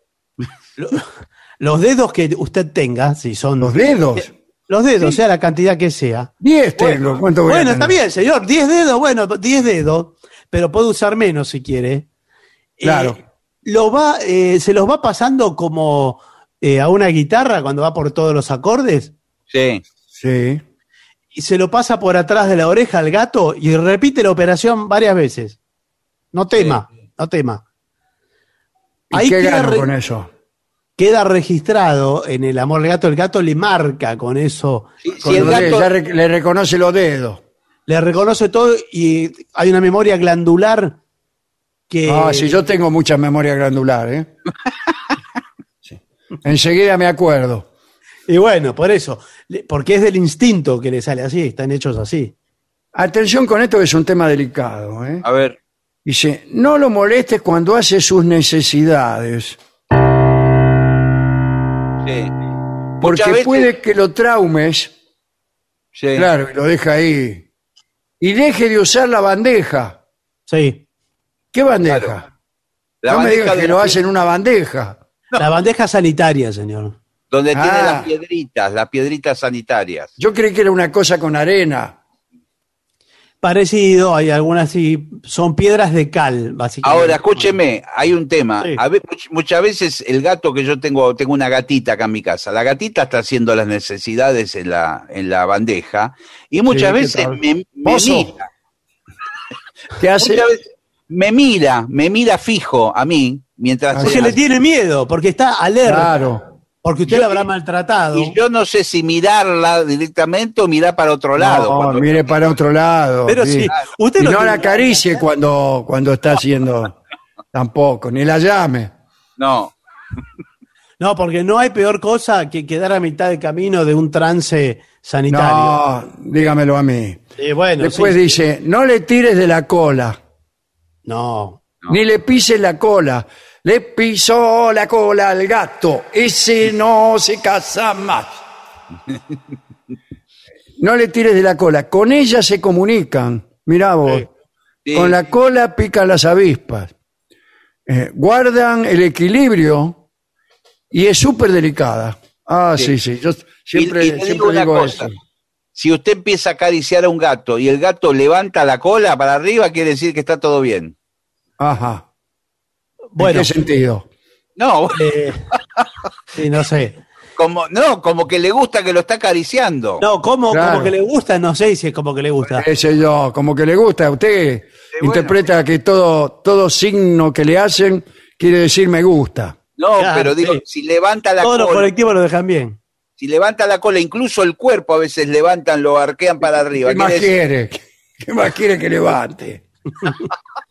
No, señor, digamos que los gatos tienen las terminales nerviosas. ¿Sabe dónde tienen las terminales nerviosas? No, no sé. En la cola, señor. Oh, En ¿en qué lugar, cola. eh? Y bueno, entonces sí, eh, por eso eh, usted lo puede alterar. Lo mismo que los bigotes y las cejas.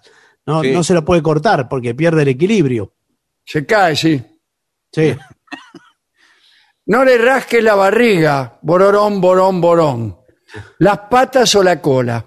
Mejor ve directo a la zona adelante. Ah, delante y detrás de las orejas. Sí. Como dijo usted, lo que dijo usted. ¿eh? Sí. Y debajo del mentón, le encantará. Sí, debajo del Ay, mentón. cómo me gusta que me acaricien debajo del mentón, parece decir mi gato mientras me mira subjetivamente. No lo levante por la piel del cogote. Ay, pero yo he visto a muchos que lo levantan Sí, así a los gatos. Sí, porque es más práctico, ¿no? Así lo levanta la madre a la cría. Claro. Pero la madre porque no es una persona con dos manos que pesa 90 kilos. Debe ser por eso. Eh, no le suele gustar nada. Acá dice, no lo tomes en brazos sin haberte asegurado antes de que le gusta. Claro, lo primero que dije tenía sentido. Eh, Sí. Muchos gatos prefieren tener las cuatro patas en el suelo. Sí, claro. sí. Lo, lo levanta Mu- en el muchas personas también. Sí, bueno, claro, ya que las tiene, si las tiene, Bueno, Es que pónganse en el lugar del gato. Imaginen eh, un gigante que nos agarre a nosotros por el aire a 20 metros de altura. No nos va a gustar. Claro, no. no descarte nada. ¿A usted le gustaría que tal cosa? Esa es la, la audición de Rolón. Sí. ¿A usted le gustaría? No lo intentes tranquilizar si de repente aplana las orejas, empieza a bufar o a, gru- a gruñir y da latigazo con la cola, que se volvió loco. No, está, Ya. eh, no le gusta. Eh, eh, es un gato alterado ese. sí. Sí, sí, está nervioso ahí, ¿eh? Bueno, dice, estamos seguros de que si respetas a tu gato y su manera de ver el mundo, él será el primero que se acerque a ti. Ya me tiene podrido este gato.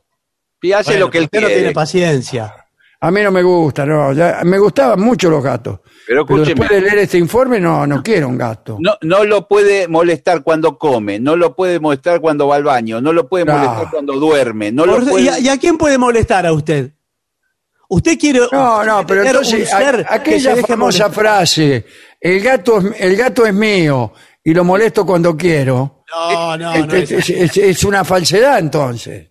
No, señor, no es así. Además, el señor acaba de dejar eh, expresado que él quiere un ser para molestarlo. No es para molestar, Quiere de es, un- de un no, prójimo. no es un... Es un Esa es ah, la idea que tiene usted del amor, señor mío. Escúcheme, señor. yo salgo todos los días a trabajar para comprarle la comida al gato y no, después no lo puedo molestar para nada. Yo Claro. eh, escucho un ruido en la Distinto- y nunca veo que el gato salga a trabajar para comprar comida para mí. No, no.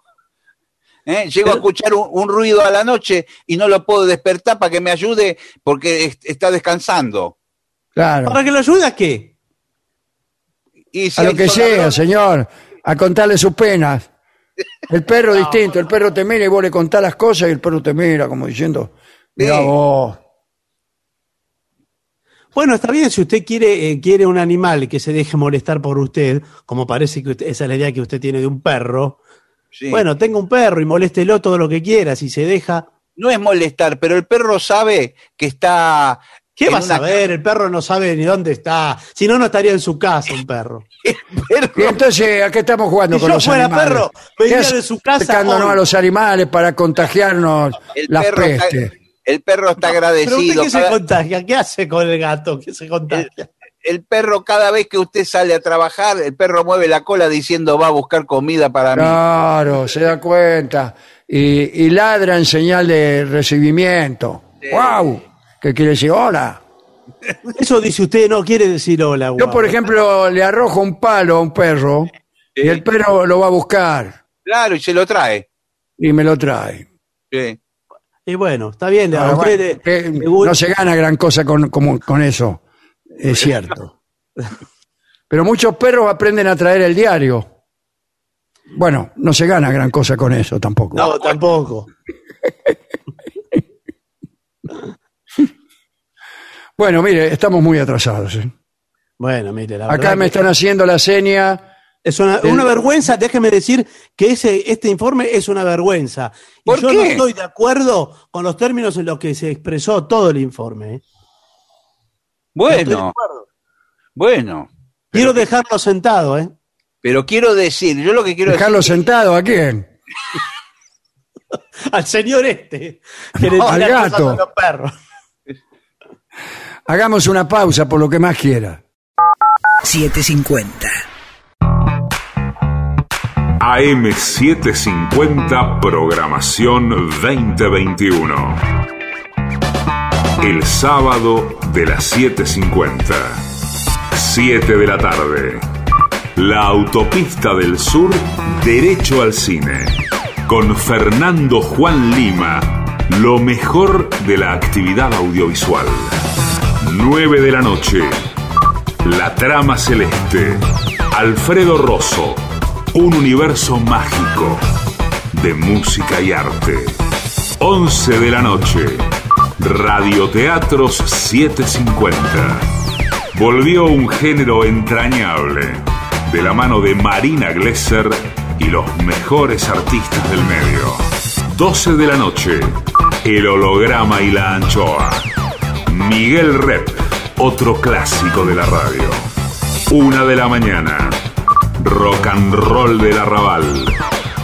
Antonino Pétina, justo en la esquina de Avenida Tango y Boulevard Rock. Noches de sábado, 7.50. Programación 2021. Estamos en la misma frecuencia. 750. Una señal. 750.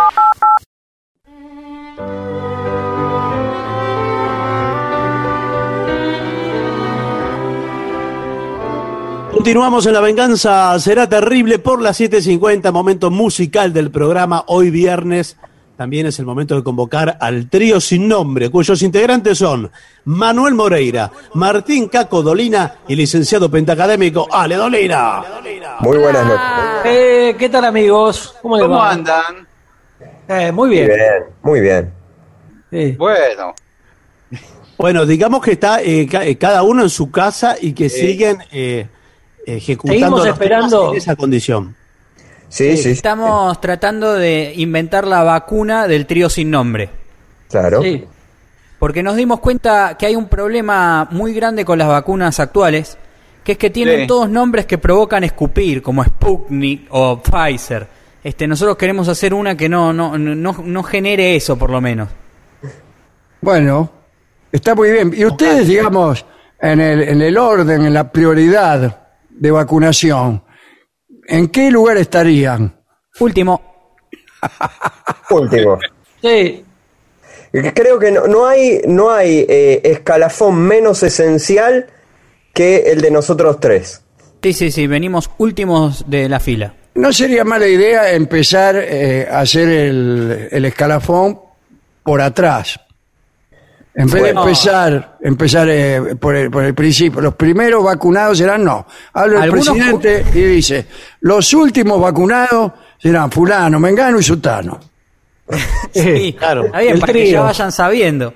Sí, sí. Claro, para que, para que no se queden esperando de gusto. Claro. Yo, empeza- yo empezaría por la gente que habla cerca. Sí, claro. Claro. sí. Los que, los que escupen mucho también. Sí. Claro.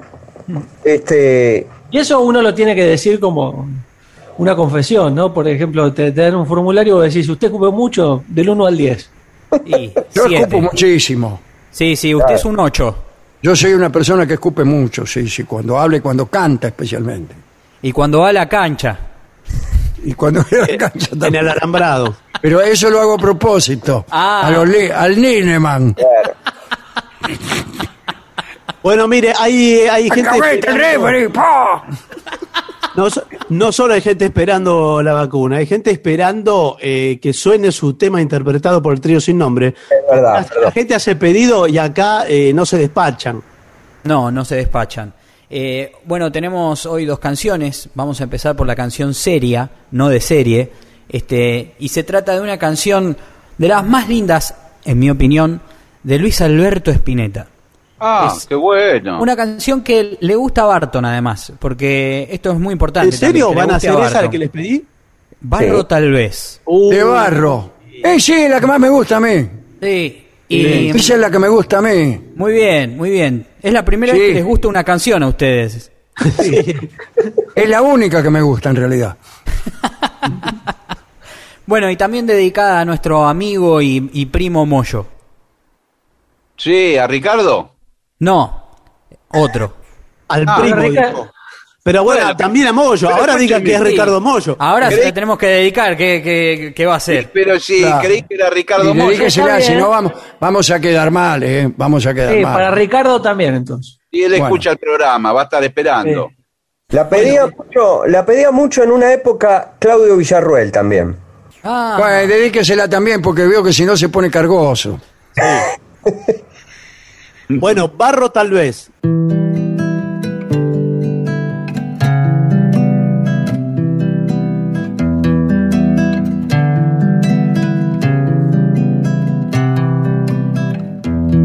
si no canto lo que siento,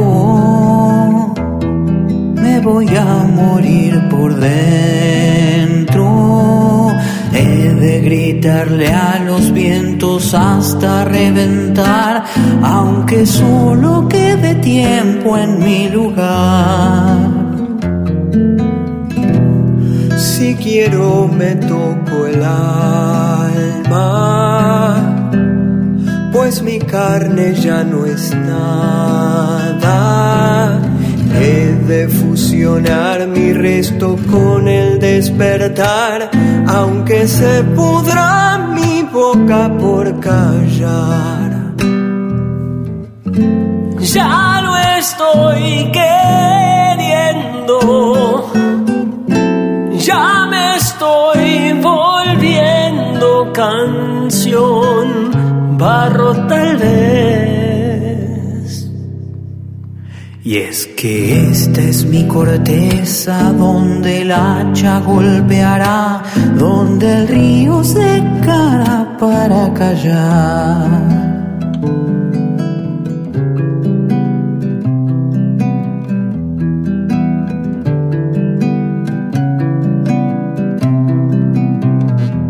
Si quiero me toco el alma, pues mi carne ya no es nada. He de fusionar mi resto con el despertar, aunque se puda mi boca por callar.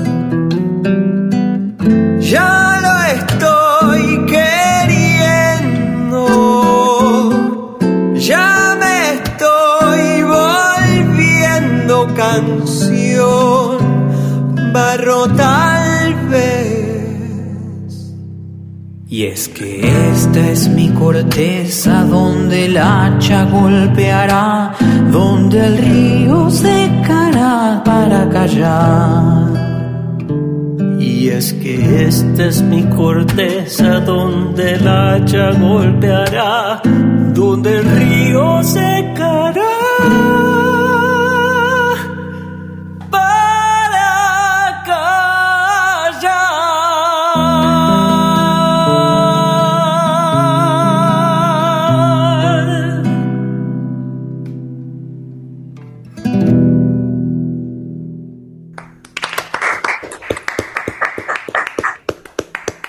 Muy linda versión, muchas Sí. gracias por habérmelo dedicado tan especialmente. sí, muy especialmente. Se la dedicamos más o menos a la, a la- más gente dedicada que vacunada tenemos. Sí. Bueno, es el momento de la música de serie, por favor. Es el momento de la música de series. Tenemos muchos pedidos para esta canción porque usted sabe, Barton, que nosotros lo que hicimos es empezar con canciones muy, muy, muy pedidas. Así la gente se entusiasma y después hacemos cualquiera. Eh, Colapsó la el- página, me dijeron. Sí, eh, sí, pero ese es otro tema, señor. Sí, sí, claro. Lo digo para, para ver si podía cambiar de tema. Ah. bueno, eh, Barton, ¿usted oyó hablar de la serie The Office? ¿Usted o yo? Sí, Uno la estoy dos. mirando. ¿La está mirando? Sí. En este Ah, momento. ¿Y qué opina? Eh, bueno, que esa costumbre que usted tiene de venir así a las sesiones de terapia no puede continuar. Eh, bueno, esta canción la pidieron muchísimo, muchísimo. Eh, María Pastur, Rick, eh, Roberto, Ann, en distintas eh, redes sociales. Y especialmente para alguien que nos hizo una especie de chantaje con algunas imágenes del trío sin nombre, que es Martín Farina. Este, que amenazó con, con digamos, llevar a sus redes unas fotos que nos comprometían si no hacíamos esta canción. Ah, caramba, caramba, caramba. Claro, es la parte de extorsiones también, ¿no? Sí, sí, sí, es importante. En este programa es muy importante todo, todo lo que tiene que ver con el chantage.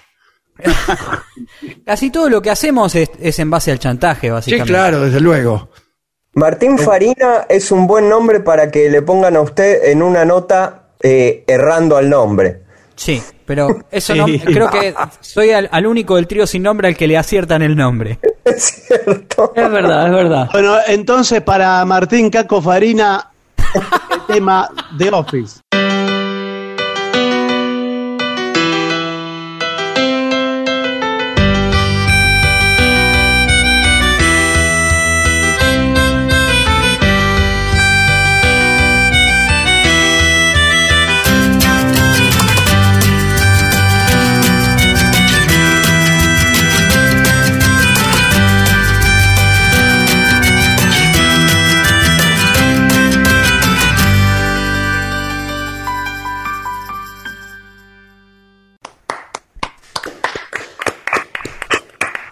Bueno, señor. Ahí estuvo, es, es, bueno, acá hicimos una pequeña contravención porque nosotros veníamos pidiendo a la gente que nos pidiera canciones con letra de serie. Claro. Pero esta es instrumental. Pero ¿qué pasa? Acá está al frente la babosa. Así es. es Claro, toda claro. una melodía de, de la Aquí babosa, la tengo, la tengo en la mano. así Sí. que eh, vale. Perfecto. Eh, sí, también el otro día hubo una controversia porque pedían la de la gente 86, que también es instrumental. Sí, sí, claro, Pero claro. esa, esa es válida, Sí, válida. Pero me Esa parece válida. que bastante apta para el trío. Sí, la gente que pida, pida y después nosotros vemos. Claro, nosotros podemos inventar. Puedo hacer otra salvedad y ya está, que ayer no me acordaba a quién eh, teníamos que dedicarle la canción My Brave Face de Paul McCartney y me acordé que era para Federico. Así que ahí está. Bien, no bien. sé, vamos ¿Qué Federico? todo. ¿Qué Federico? ¿El del Fobal? No, No. otro. Ah, pero no ¿Cómo todos los Federicos son los del? Fobal. Hay más o menos la mitad de la población argentina se llama Federico. Sí, Para es cierto. ¿Quién no se llama. Federico? Ba- Basta parar la oreja por el balcón y se oyen voces de madres que gritan ¡Federico! No, a ningún Federico le dicen Federico, le dicen Fede. Le peor, le dicen Fede. ¡Fede, que te mato! Bueno, el que no se llama Fede es el sordo Gansé que está esperando ya al borde de la indignación.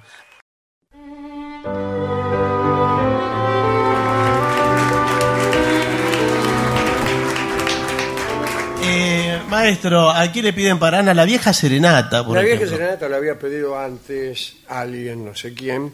Vamos Ah, a no. ver, este sí lo, lo conocemos todos.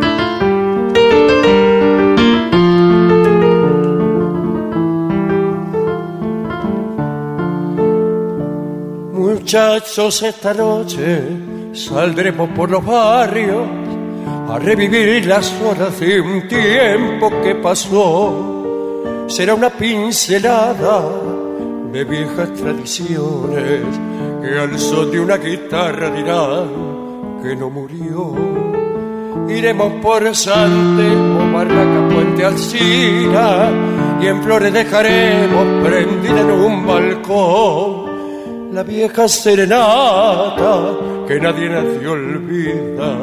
Muchachos, esta noche será recordación. Mujer Mujer, no te olvida aquel que fue y te cantó en noches de luna llena junto a tu reja su amor al escuchar del trovero la dulce queja galana abriéndose la ventana.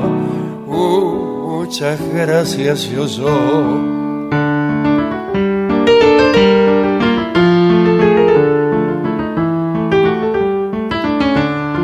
Por todas las parroquias florecen los balcones la vieja serenata del mozo trovador y parece que hablara jazmines y balbones como pidiendo acaso la vuelta del cantor.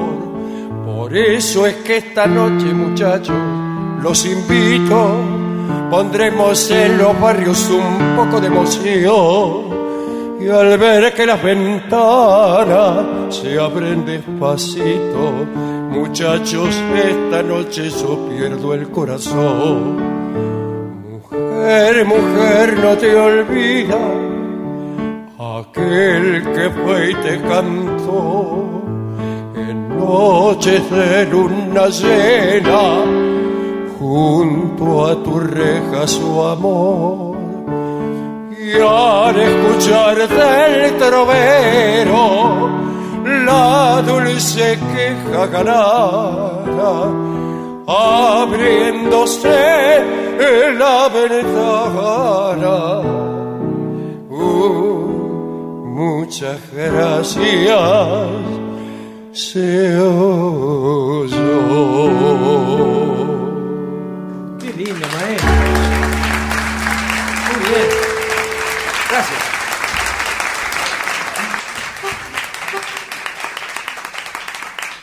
Y ya se siente el clamor de la trompeta de Gillespie.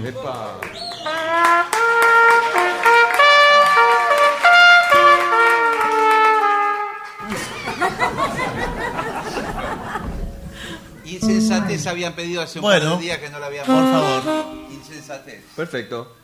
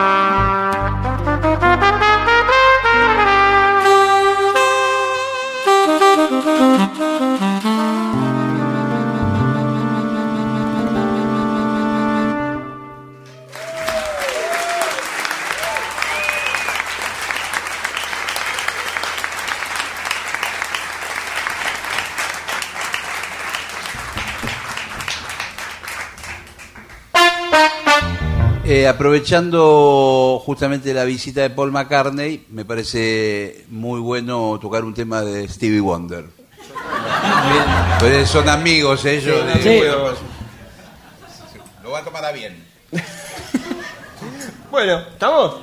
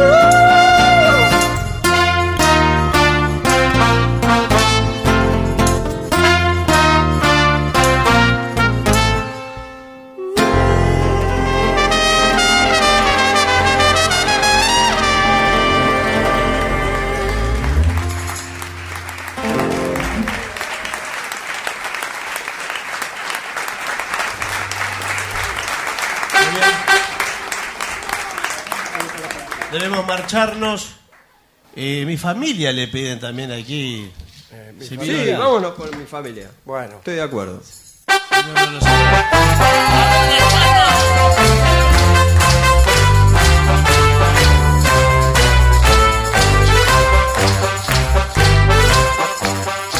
Mi familia, sí señores, somos músicos de honores.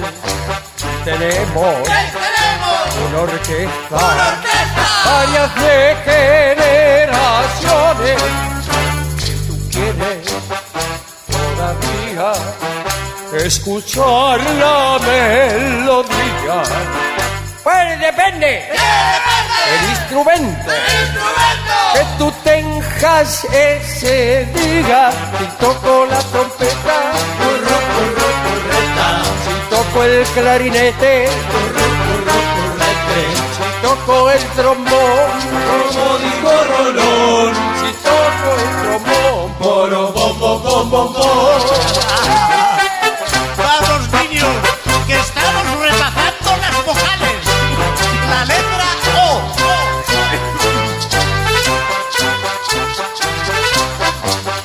Mi abuelita, muy coqueta, toca siempre.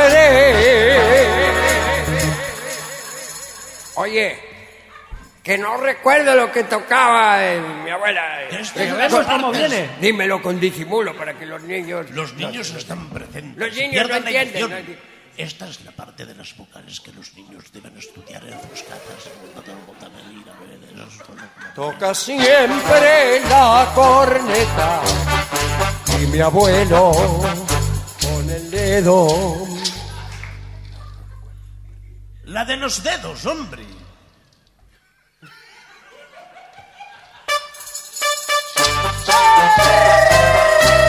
Si toco la trompeta, purru, purru, purreta. Si toco el clarinete, purru, purru, purrete. Si toco el violín, como dijo Alfonsín. Si toco el trombón, borobón,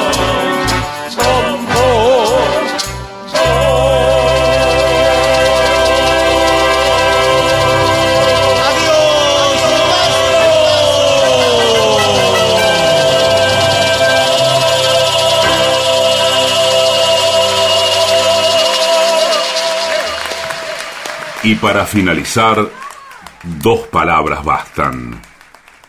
Gracias.